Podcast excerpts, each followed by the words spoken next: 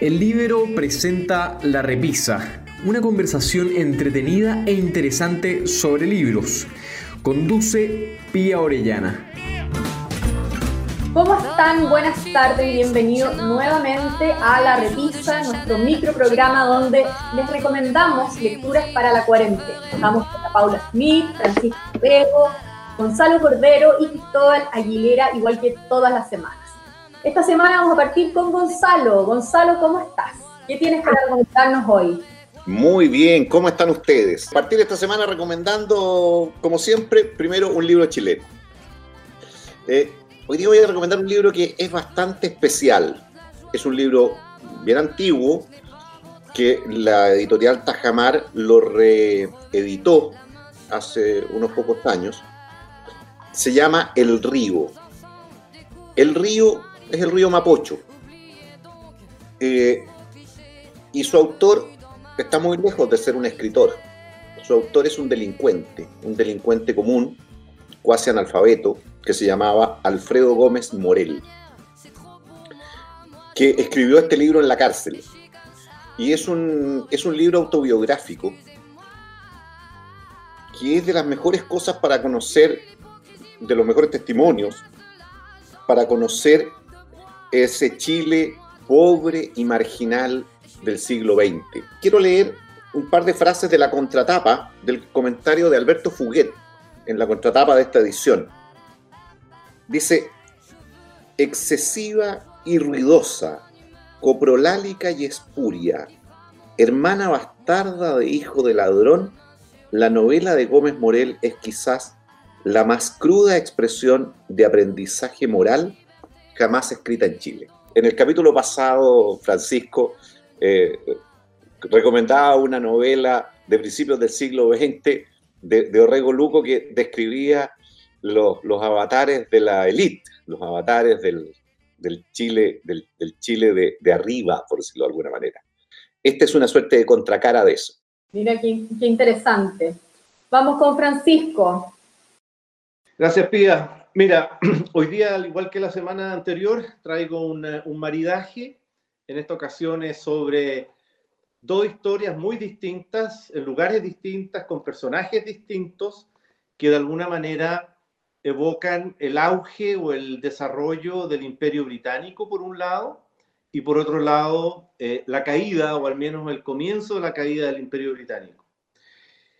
En esta ronda quiero recomendar eh, un libro que se llama La huida de Morgan. La huida de Morgan, de Morgan es un libraco que escribió el año 2001 la famosa escritora australiana Colleen McCullough, que es la misma escritora de Un pájaro canta hasta morir. Y esta es una historia eh, muy fuerte, muy ruda, muy dura, de cientos de o miles de prisioneros que fueron forzados a dejar las cárceles en Inglaterra y emprender un duro viaje por mar para poblar lo que sería eh, finalmente Australia.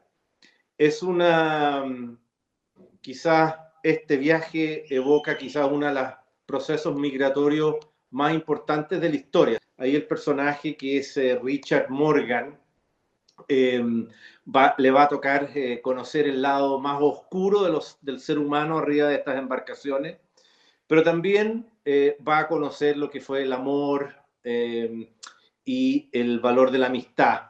Es de alguna manera un retrato sobre la increíble epopeya de la conquista de Australia y sobre sus primeros colonos. Tía, ¿me permites hacer un, por supuesto. Un agregado al, al libro de, que recomienda Francisco. La Colin McCullough, que es una escritora que murió hace unos pocos años atrás, murió hace poco, tiene una historia muy particular. Ella era uno de los neurólogos, neuróloga, más reputadas de Australia. Ejerció la medicina al más alto nivel, si mi memoria no me falla, en Estados Unidos. Y como hobby empezó a escribir una novela que se demoró varios años, 8 o 10 años en escribirla. Esa novela es la que refirió Francisco al comienzo, El pájaro canta hasta morir. Y obtuvo tanto éxito con esa novela, Así fue. que cambió su vida y dejó la medicina para dedicarse a, escribir. escribir. Exactamente. Como escritora, escribió una saga sobre la historia de Roma, que es, eh, comprende desde el fin de la República hasta el inicio del Imperio. Es tan extraordinaria esa saga que por ella una universidad importante, creo que de Australia, no recuerdo bien, le confirió el doctorado honoris causa en historia. O sea, la Colin McCullough fue doctora en medicina y tuvo el doctorado honoris causa en historia eh, y fue una médico extraordinariamente exitosa la mitad de su vida y fue una escritora extraordinariamente exitosa la otra mitad de su vida. Qué bien, qué bien. Paula, cuéntanos tú qué traes hoy. Esta semana el primer libro que recomiendo es de un sueco que se llama Henning Mankell y que después de Ingmar Bergman es el sueco más ilustre entre el área de la cultura. La trama se, se a través de lo que es el estilo de Mankell, que tiene que ver con crimen y también todo lo que es la saga de resolver crímenes, pero realmente escalofriantes y no sé cómo se llama desde el punto de vista de la ficción, pero creo que es así como la literatura negra. Novela negra, sí. Novela negra. Pero novela negra que a pesar de ser escalofriante, uno no lo suelta. En este caso, quien resuelve lo que sucede en la trama de este libro es una jueza, una mujer. Y lo que sucede en Suecia es que en un pueblo imaginario, en las afueras, eh, sucede un crimen, en donde de la noche a la mañana 19 personas aparecen no solamente muertas, sino que además mutiladas. Muy bien, pues Paula, ya hemos metido. Vamos a ir con Cristóbal ahora. Bueno, el primer libro que tengo para hoy día es eh, Nicanor para Rey y Mendigo de Rafael Gumucio, que es algo así como una biografía de Nicanor Parra, pero tampoco es tan biografía de Nicanor Parra, de hecho es algo que Rafael Gumucio repite varias veces en el libro, como que esto es pero no es una biografía, y retrata episodios que son bien impactantes. Por ejemplo, todo lo que tiene que ver con la familia Parra, una familia yo diría bien chilena, y en ese sentido el libro es muy chileno. Toda la relación que tenía con Violeta, uno entiende muy bien aquella ecuación según la cual Nicanor no es si no es con Violeta, eh, yo entiendo muy bien esa relación familiar que es impactante. Eh, y también entiendo muy bien las discusiones con Lin o la relación con Neruda. Es decir, es un libro, diría, muy chileno. Gumucio mete toda su historia, va entrelazando de alguna manera. Él mismo dice, yo acá no cuento casi nada nuevo, pero lo cuento de mi perspectiva y eso es fascinante en el libro. Y además tiene otros otros episodios que, que, yo creo que puede cautivar al lector, que son, por ejemplo, los episodios en donde escribió ciertos poemas que son bien paradigmáticos en Nicanor Parra. Aquel episodio en donde redactó El hombre imaginario, este poema que que es su mejor poema, yo diría. Gracias, Cristóbal. Vamos a ir ahora entonces con Gonzalo en la segunda recomendación del programa de hoy. Vamos a mi, mi, segunda recomendación de hoy. Se llama El adversario. Lo, lo escribió Emanuel Carrer. Eh, es la mejor historia que yo he leído de un impostor, pero además con la virtud de que es una historia real. Eh, eh, y, es una historia al mismo tiempo que escalofriante, sorprendente, porque es la historia de una persona que durante 20 años vive una mentira. Toda su vida es de mentira. Em, y es impresionante cómo construye la mentira, porque es un tipo que estudiaba medicina, en, en segundo año no da los exámenes, sus compañeros de universidad no se enteran de que él no sigue la carrera y a partir de ahí empieza a mentir. Le miente a sus compañeros, se casa con una estudiante de la misma universidad, de otra facultad, pero de la misma, del mismo campus. Eh, tiene dos hijos y, su familia, sus padres, sus compañeros de universidad, eh, todos creen que él es médico, todos creen que él se recibió de médico. El 9 de enero de 1993, Jean-Claude Roman mató a su mujer, a sus hijos, sus padres e intentó sin éxito darse muerte. La investigación reveló que no era médico, tal como aparentaba, y, cosa aún más difícil de creer, tampoco era otra cosa. Mentía desde los 18 años. A punto de verse descubierto, prefirió suprimir a aquellos cuya mirada no hubiera podido soportar. fue condenado a cadena perpetua. Pero en realidad la cadena perpetua se rebajó a 20 años y entiendo que salió hace poco de la cárcel. Vamos con Francisco y, la parte del PAC que nos había anunciado. Así como habíamos estado viendo el primer libro, el, crecimiento y el desarrollo del Imperio Británico a través de la huida de Morgan, ahora la, recomendación que quiero hacer es sobre un, otra novela histórica eh, que se llama Por amor a la India. Eh, por Amor a la India es un libro que se escribió el año 94 por una escritora francesa, Catherine Clement, que en realidad no son muchos los libros que ha escrito, pero ella tiene la gracia de haber sido la señora del embajador de Francia en la India, como cuatro años, y ahí aprovechó de escribir este libro. Y este libro es sobre una, eh, está básicamente basado en la, en la historia de amor entre Nehru, que era el líder de la independencia de India, y Lady Edwina Mountbatten, que era la esposa de Lord Mountbatten, que era el virrey eh, de la India.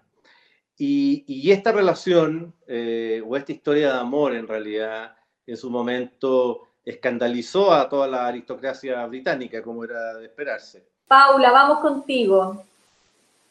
Eh, mi segunda recomendación es de un escritor que lo han comparado con Stefan Zweig y también con Thomas Mann.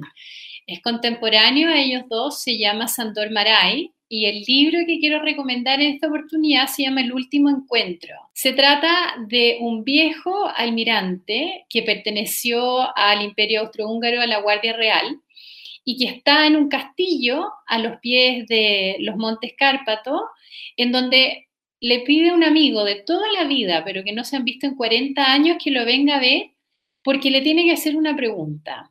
Él y yo se dejaron de ver y nadie sabe, en el fondo, el lector no sabe por qué. Y es un poco Sandor Maray a través de los diálogos que hace, que, que son bastante extensos. Es conocido por utilizar no tanto monólogos, pero sí diálogos que son lentos, pero a la vez también son que a uno lo hacen ir reflexionando, porque habla de cosas muy humanas con respecto a relaciones humanas, inquietudes que uno tiene. El encuentro de dos hombres maduros que han vivido la guerra, que tienen cuentas que no están saldadas y que a través de este último encuentro van a quizás poder decirse todo lo que quedó pendiente. El último encuentro de Sandor Maray es para un lector que no sea ansioso. Vamos ahora por último con Cristóbal, eh, con su segunda recomendación. Y el segundo libro para hoy día era el libro que si yo tuviera que recomendar uno, probablemente sería este, que es Ortodoxia de Chesterton.